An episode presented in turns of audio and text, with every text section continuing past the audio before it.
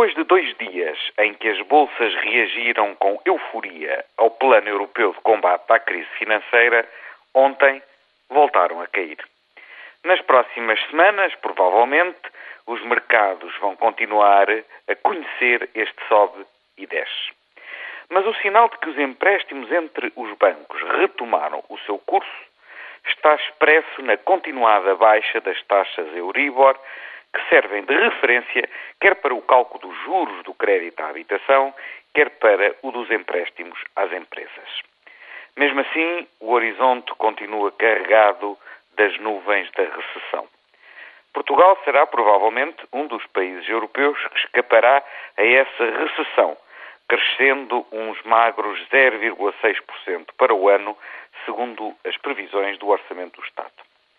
Dos dados que já são conhecidos, a aposta do governo português assenta num moderado relançamento da procura interna, impulsionado por um aumento salarial para a função pública de 2,9%, que de certo servirá também de referência para o próprio setor privado.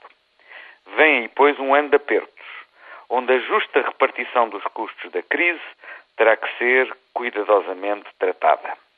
A prioridade conferida, tanto a nível europeu como a nível nacional, às pequenas e médias empresas evidencia que a economia real e o emprego vão ser as grandes preocupações do ano de 2009.